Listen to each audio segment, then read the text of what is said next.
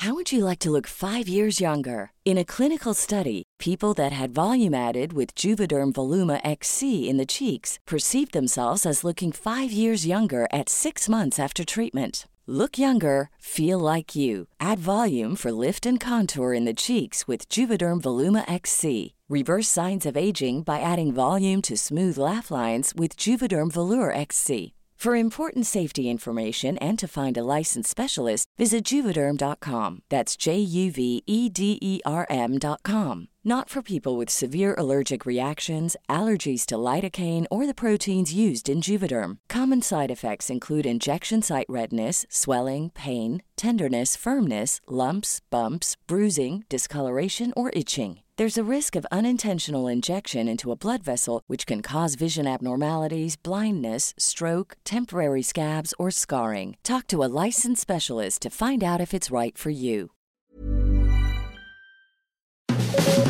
Las claves del mundo. El contexto internacional en Podcast OM.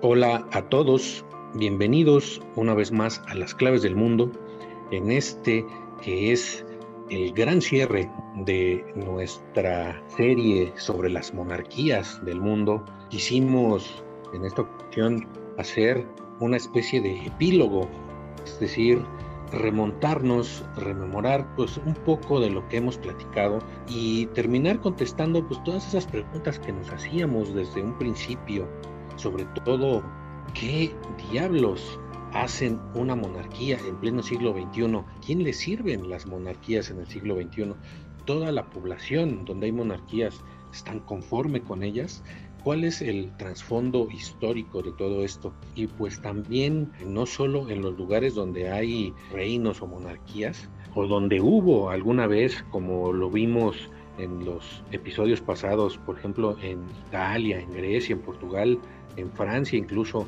donde pues hubo monarquías que se remontan hasta un milenio o más y con el paso del siglo XX pues desaparecen ya sea por guerra, ya sea por movimientos sociales al interior de los países, pero en algunas de estas poblaciones todavía añoran la monarquía. Y no solo en estos países, también lo vemos hasta en lugares como México. No lo creerían algunos, pero nuestro pasado colonial todavía viene arrastrando algunas añoranzas de aristocracia y de poderes omnipotentes para ciertas clases sociales que actúan como si fueran nobleza. Todavía hay ciertas reminiscencias del viejo régimen, incluso en países como México y en otros de Latinoamérica. Pero todo esto pues, nos hace preguntarnos precisamente cuál es la finalidad de una monarquía y pues vamos a iniciar también con este último episodio que nos saltó precisamente cuando estábamos ya en nuestros últimos episodios, que es esta guerra entre el príncipe Harry y su esposa Meghan Markle y la familia real británica. Eso sería como el colofón de nuestros tres capítulos sobre Gran Bretaña y sus monarquías. Saludo como siempre con mucho gusto a mi compañero y a mí, Yair Soto. Yair, ¿cómo estás? Hola Víctor, muchas gracias una vez más por compartir este capítulo último conmigo y también agradecer a todos los que han escuchado fielmente todos los episodios anteriores y pues sí, como bien comentas, hoy damos la conclusión a lo que depara las monarquías en el presente como en un futuro cercano o, un corto o mediano plazo. Y pues así vamos a arrancar este episodio, Víctor. Tal vez la mayoría mayoría de ustedes que nos escuchan hayan estado atentos, tal vez otros no, a la mayoría tal vez no les interese lo más mínimo lo que sucede con la familia real británica, pero a muchos sí, y las razones son variadas, ya que no hay una tradición monárquica en México, sin embargo, este tipo de episodios nos recuerdan a otra realeza, pero una realeza ficticia, que es la realeza hollywoodense. Estados Unidos, por su misma historia de liberación, de independencia de Gran Bretaña, pues con su independencia se libró, entre otras cosas, de servir a un rey, ¿no? Eso es de los grandes legados que dejó la independencia de Estados Unidos. Sin embargo, ahora que es la primera potencia mundial, no solo económica, política, sino también hasta cultural, pues Hollywood nos deja este tipo de personajes que son como salidos de cuentos de hadas, desde Marilyn Monroe, Elvis Presley, muchos actores que saltaron a la realeza, como Kelly, que se casó con el, el príncipe Rainiero de Mónaco y se convirtió en toda una historia de amor que todos estaban enganchados. Y ahora, pues con este último episodio de Meghan y Harry, donde acusan de racismo a la Casa Real Británica, y solo fue un, simple parrafito, ¿no? De que dice Meghan Markle en la entrevista con otra miembro de la realeza estadounidense que es Oprah Winfrey, donde dice que estaban preocupados algunos miembros de la familia real por el color con el que nacería el hijo de la pareja de los duques de Sussex y con este simple comentario se desató todo el escándalo en Gran Bretaña y se puso a temblar la familia real por las acusaciones de racismo. Tuvo que salir la Casa Real pues a decir que estaban consternados, que no había racismo. El príncipe William también salió a decir lo mismo. Sin embargo, la familia real quedó en entredicho y esto nos lleva a episodios ya de antaño, no solo sobre racismo, sino también sobre colonialismo que ejercieron estos países sobre numerosas naciones en África, en Asia, en el caso de España, en Latinoamérica, donde el signo, pues aparte de la discriminación, era el racismo y ese es uno de los estigmas que viene arrastrando la realeza alrededor del mundo. Esto no es un problema solo de la realeza, el racismo existe en todos los países y en cualquier parte del mundo, e inclusive en naciones de color eh, hay discriminación entre unos y otros. Sin embargo, todo esto sacudió a la realeza y puso otra vez en entredicho qué tan viable es la monarquía británica en el siglo XXI, Jair. Sí, vi todos estos escándalos pues están poniendo en la actualidad una vez más este debate de su existencia, ¿no? De su futuro. En estos tiempos ahora estas monarquías se ha convertido para muchos expertos y también sobre todo para muchos ciudadanos la han colocado como una institución inservible que también ya es anacrónica. En el caso de estas monarquías sobrevivientes se siguen viendo como un símbolo de nostalgia, de la unidad nacional, del pasado del pueblo, de la misma estabilidad institucional, de esta institución que ha sobrevivido a los embates democráticos y republicanos y porque el objetivo de esta simbología pues, es resaltar los valores y los principios, las tradiciones también, y que son aspectos que por ahora vemos que están careciendo todas estas monarquías existentes, eh, sobre todo en el caso de las occidentales, que de eh, ahorita donde que pesa bastante la, la, opinión pública y sobre todo también de la prensa rosa. Existe ahora una percepción tan volátil ante los escándalos o los caprichos de los mismos reyes que se está viendo bastante eh, golpeada y vuelve a poner sobre la mesa, como les comento, este debate a la existencia de las coronas, algo que desde luego pues no es nuevo, no sería un debate tan sencillo como parece, no se trata simplemente de decretarlo y firmarlo y que desaparezcan, ¿no? sino que estamos hablando de que muchas de ellas son un pilar del mismo poder y por eso es un poco difícil que puedan ser derogadas, aunque en estos últimos años estamos viendo una nueva oleada de escándalos que hacen temblar a varias monarquías. Estamos hablando, por ejemplo, de este caso de Meghan y Harry, que nos comentabas, Vic, y también de hace un par de años de la corrupción en la aplicación del ahora nombrado rey emérito Juan Carlos de España, o incluso en Medio Oriente del asesinato de periodista saudita Yamal Khashoggi, ordenada por la Casa Real de Arabia Saudita, y pues hasta el otro lado del mundo también tenemos las manifestaciones en Tailandia que están exigiendo esta reforma a la política monárquica, y bueno, estamos viendo que en todo el mundo donde hay monarquías hay caos, hay crisis, y se está combinando esta situación de que se puedan acabar las monarquías en todo el mundo y por eso hay que ser precisos, ¿no? Cada monarquía del mundo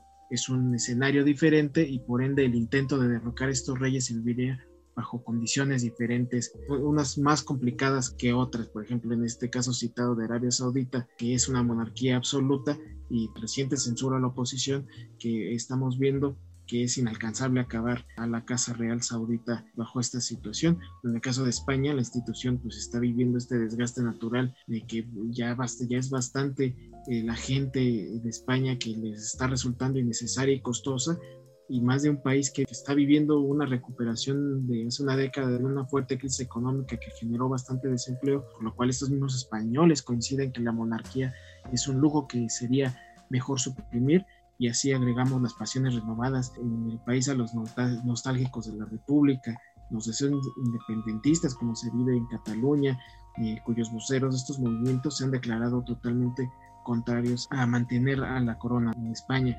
Pero en el caso de España también está reflejando eh, lo que está sucediendo también en otras monarquías europeas, como de Bélgica, Holanda, Dinamarca, Noruega, todo el resto, porque en todas ellas, cada una pues, a su manera, han pasado por lo mismo, ¿no? Transformaciones generacionales, institucionales también, oleadas de popularidad y desprestigio, escándalos, crisis, todo un caos que está poniendo a temblar, como mencionaba, a estas monarquías en un mundo como el nuestro, donde pues, la, ciudadanía tiene más espacios, más poder, donde la democracia con sus formas parece la única manera concebible de legitimar el orden político, y donde hay una opinión pública cada vez más exigente, las monarquías ahora parecen en efecto estar viviendo sus últimos momentos de gloria, ¿no crees, Vic?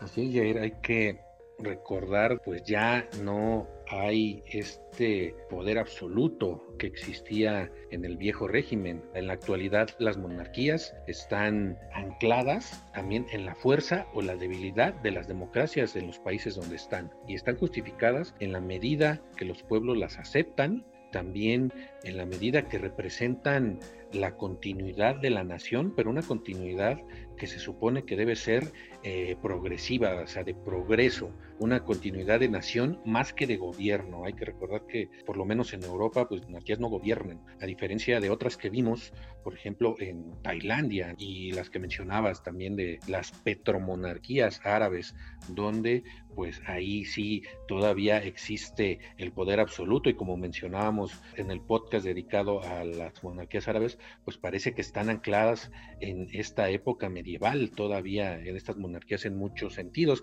aunque también ah, se están haciendo intentos, intentos en algunos lugares desesperados por modernizarse, ya lo decíamos en, en Arabia Saudita, estos tímidos intentos de dar derechos a las mujeres que generalmente están sometidas, en el caso del emperador de Japón, pues ya el que constitucionalmente ya deje de ser considerado como un dios, eso pues ya cambió mucho la percepción en Japón y pues ya también el emperador es más bien objeto como de política exterior, ¿no? Es como un representante del país en el mundo y así son muchos de estas monarquías. Sin embargo, también queda esa idea, por lo menos en estos últimos acontecimientos, en este drama de Meghan, Harry y la familia real, este tipo de eventos ultramediáticos sí ponen a temblar a la monarquía. Parecería que no, pero sí la ponen a temblar y ponen en duda su viabilidad.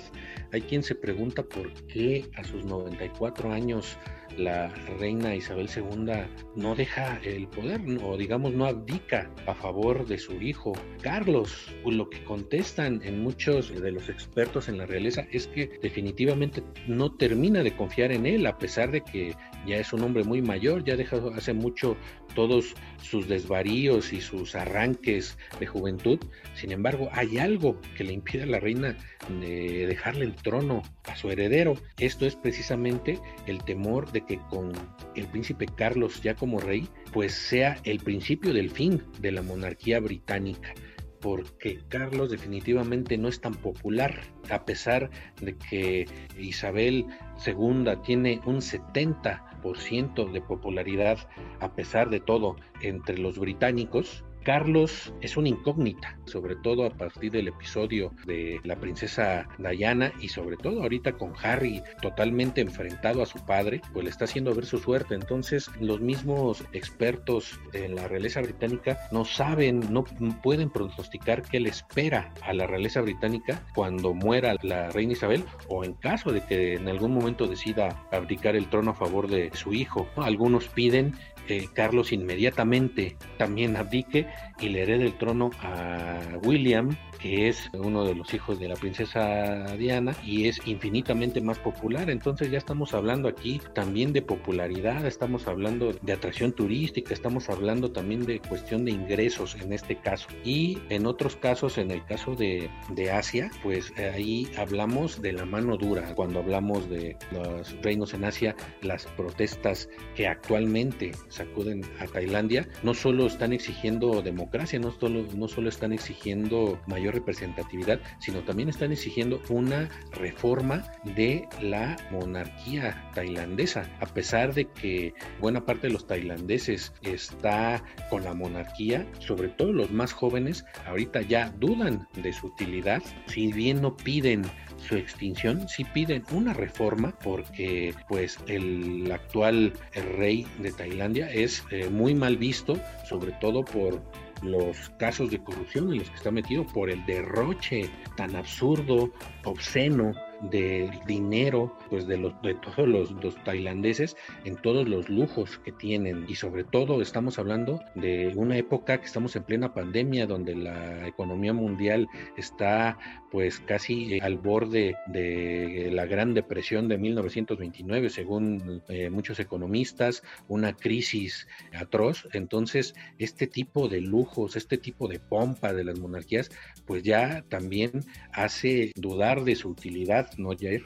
Efectivamente, Vic, y es por eso que mucha gente se está manifestando en contra de estas monarquías, pero también hay que observar el otro lado de la moneda. También hay que recordar que a partir de, bueno, a inicios de este siglo, empezó a haber una oleada ahí pequeña del regreso de otras eh, coronas en Europa principalmente ya lo mencionabas al principio, Italia, en Grecia, son reyes que todavía están ejerciendo desde el exterior, no, están exiliados, todavía son parte de esa sangre real que luego están exigiendo ahí que se vuelvan a instaurar en su país, aunque no tengan un poder político, pero por lo menos regresar del exilio de estas casas. En Bulgaria también están buscando la manera de instalar la monarquía y no hay que hablar en República Checa, que incluso existe un partido político llamado Corona Checa que solicitan la reinstauración de la monarquía eh, checa. Ha habido manifestaciones por parte de este sector exigiendo esta medida y bueno, y también incluso en Turquía, por ejemplo, ¿no? A este Erdogan, el presidente,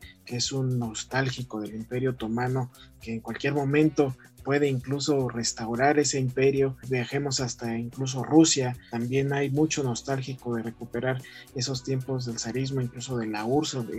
hablabas, los jóvenes en Tailandia defendían la monarquía, pues en Rusia también hay un grupo de jóvenes que también están hablando nuevamente de esos tiempos de la Unión Soviética y de los zares, que incluso no está mal visto poner a Putin como un zar en Rusia y así vemos un sinfín de ejemplos de que tratan de volver las monarquías al poder en ciertos países donde ya están erradicadas o exiliadas. Y bueno y también eh, hablar de las colonias eh, británicas no vi que en el que pues muchas ya están buscando la manera de deslindarse. Este año estamos viendo a, Bahamas que quiere ya salir del sistema monárquico del Reino Unido independizarse totalmente de la reina Isabel segunda y también eh, Jamaica, los políticos ahí presionan mucho para independizarse de la corona británica. En Australia también ya hemos visto que incluso en años anteriores quieren renunciar a, su, hacer cambios a su bandera, ¿no? Es una parte de la simbología de lo que representa el Reino Unido en estos países, que en su misma bandera vemos la, bandera eh, británica,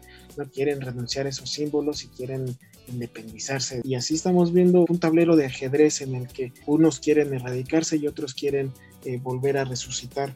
Entonces, la monarquía en todo el mundo estamos viendo un proceso en el que no sabemos si se extingan las, las que están aún vigentes y si renazcan otras que fueron una verdadera potencia y una vez más este tablero llamado mundo se pueda renovar toda esta situación monárquica.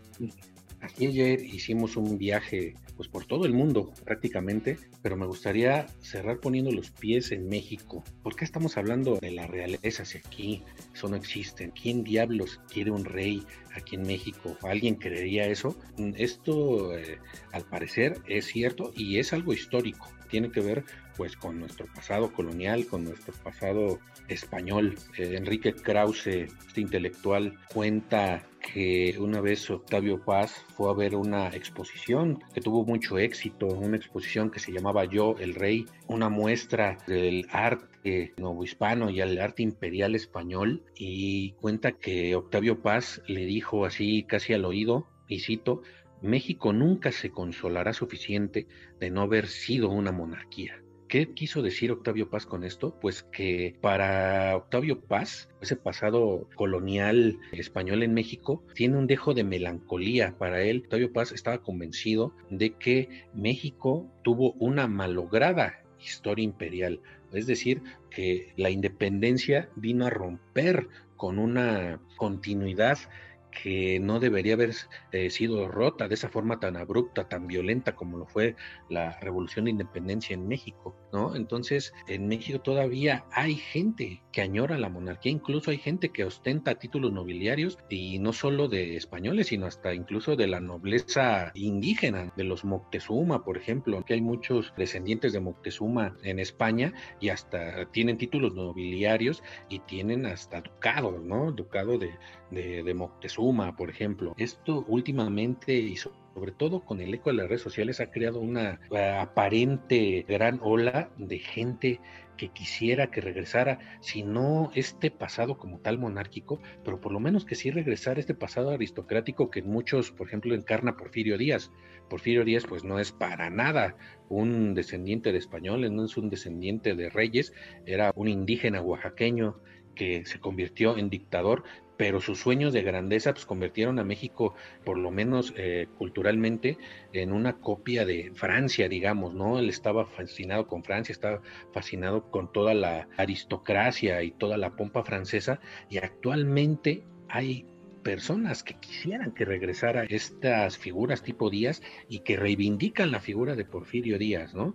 Pero desde el siglo XVI se intentaba el rey en esa época, Carlos V, enviara a uno de sus hijos a gobernar España a título de rey. En esa, en esa época, como sabemos, existía la figura del virrey, que eran pues gente que no estaba necesariamente emparentada con, que es algo, un rasgo fundamental en, las monarquías que tiene que ser familia. La cuestión familiar es fundamental para poder mantener la continuidad de un reino y en ese, en ese momento pues se pedía a Carlos V que, ah, en ese momento se pedía Carlos que enviara a alguno de sus infantes a gobernar eh, Nueva España. Luego algo semejante eh, pidió Carlos III en el siglo XVIII cuando solicitó que uno de sus hijos fuera rey de México y otro gobernara Perú y otro gobernara las provincias de tierra firme allá por lo que hoy es el norte de, de, México y Estados Unidos. También hay que recordar la época después de la independencia cuando Agustín de Iturbide se convierte en emperador de México y pero por muy poco tiempo Iturbide consideraba que el gobierno que surgió de la independencia debería ser una monarquía moderada constitucional y por eso solicitó él personalmente a Carlos VII y a sus hijos o a otro miembro de la Casa Real para gobernar el nuevo país, ya que él no pudo ser emperador. Ellos consideraban que México debería seguir con esta tradición monárquica, porque si no, pues perdería su alma, ¿no? Perdería su ser porque estaba indisolublemente pegado o asociado al de España y al de la realeza española. Eh, hay que recordar que México dejó de reconocer cualquier tipo de título nobiliario en la Constitución de 1857, después de, pues, de la Guerra de Reforma, ya cuando precisamente los conservadores que buscaban traer a otro emperador, a Maximiliano, perdieron la guerra, Maximiliano fue fusilado y en esta constitución se prohíbe tener títulos nobiliarios en el país y lo que luego fue retomado por la constitución de 1917, que es de los pocos artículos que está vigente hasta nuestros días en la constitución. Es este la redacción incluso es más restrictiva. Repito, es uno de los pocos artículos de nuestra actual constitución que nunca ha sido modificado. Sin embargo, pues por ahí polulan los nobles tenochcas de sangre española, ¿no? Los descendientes del emperador Moctezuma que, que crecieron a ambos lados del Atlántico, todos pues muy bien acomodados. Hay eh, familias como los, eh, una familia que se llama Fernández de Lima, los Moctezuma Barragán, que son conocidos, son, algunos son famosos arquitectos y pues son descendientes de Moctezuma y, algunos eh, quieren mantener vivo el recuerdo de sus ilustres antepasados desde el punto de vista así de, de ser emperadores, ¿no? Y en, y en, la península ibérica también hay muchos descendientes del emperador eh, mexica que fueron reconocidos por la corona española y mantienen títulos propios, ¿no? Como los condes de Miravalle, que descienden directamente de la princesa Isabel Tecuichpo de Moctezuma, hija del rey Tlatuani. Eso es lo que ahorita vivimos actualmente. Este tipo de personajes y sobre todo este tipo de ideas de aristocracia pues no se han alejado del todo de México y sobre todo eh, México no ha terminado de salir de esa idea del viejo régimen donde para prosperar, por lo menos los grandes empresarios, muchas veces terminan casando a sus hijos con otros hijos de otros empresarios para mantener sus fortunas, para acrecentarlas. Esto es pues, una clara muestra de esas ideas del antiguo régimen de la nobleza hereditaria que todavía no terminan por erradicarse y algunos quisieran que regresaran, ¿no? Pero pues hasta el momento eso eh, todavía se ve difícil.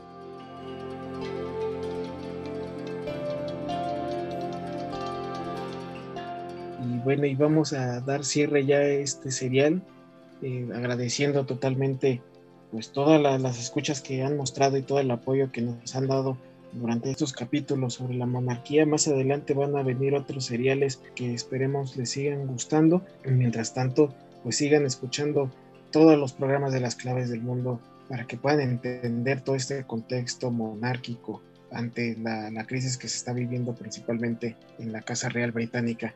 Eh, nosotros vamos a despedirnos, Vic. Esto fue Las Claves del Mundo. Nos escuchamos todos los lunes por todas las plataformas de podcast importantes como Spotify, Google Podcast, Apple Podcast, Deezer, Acast, Amazon Music. Ahí nos pueden encontrar como Las Claves del Mundo. También ahí van a encontrar todos los programas que Organización Editorial Mexicana pone en sus oídos. También les pedimos que nos sigan escribiendo en nuestros canales de contacto, en nuestra cuenta de Twitter, arroba podcastom, y también nuestro correo electrónico podcast.om.com.mx para que nos den todas sus sugerencias, todas sus dudas. Ahí vamos a estar al pendiente de cada una de ellas. Muchas gracias, Víctor. Gracias, Jair. Muchas gracias a todos. Y agradecemos también a Mitzi Hernández por la producción y nos escuchamos en las próximas semanas. Esta es una producción de la Organización Editorial Mexicana.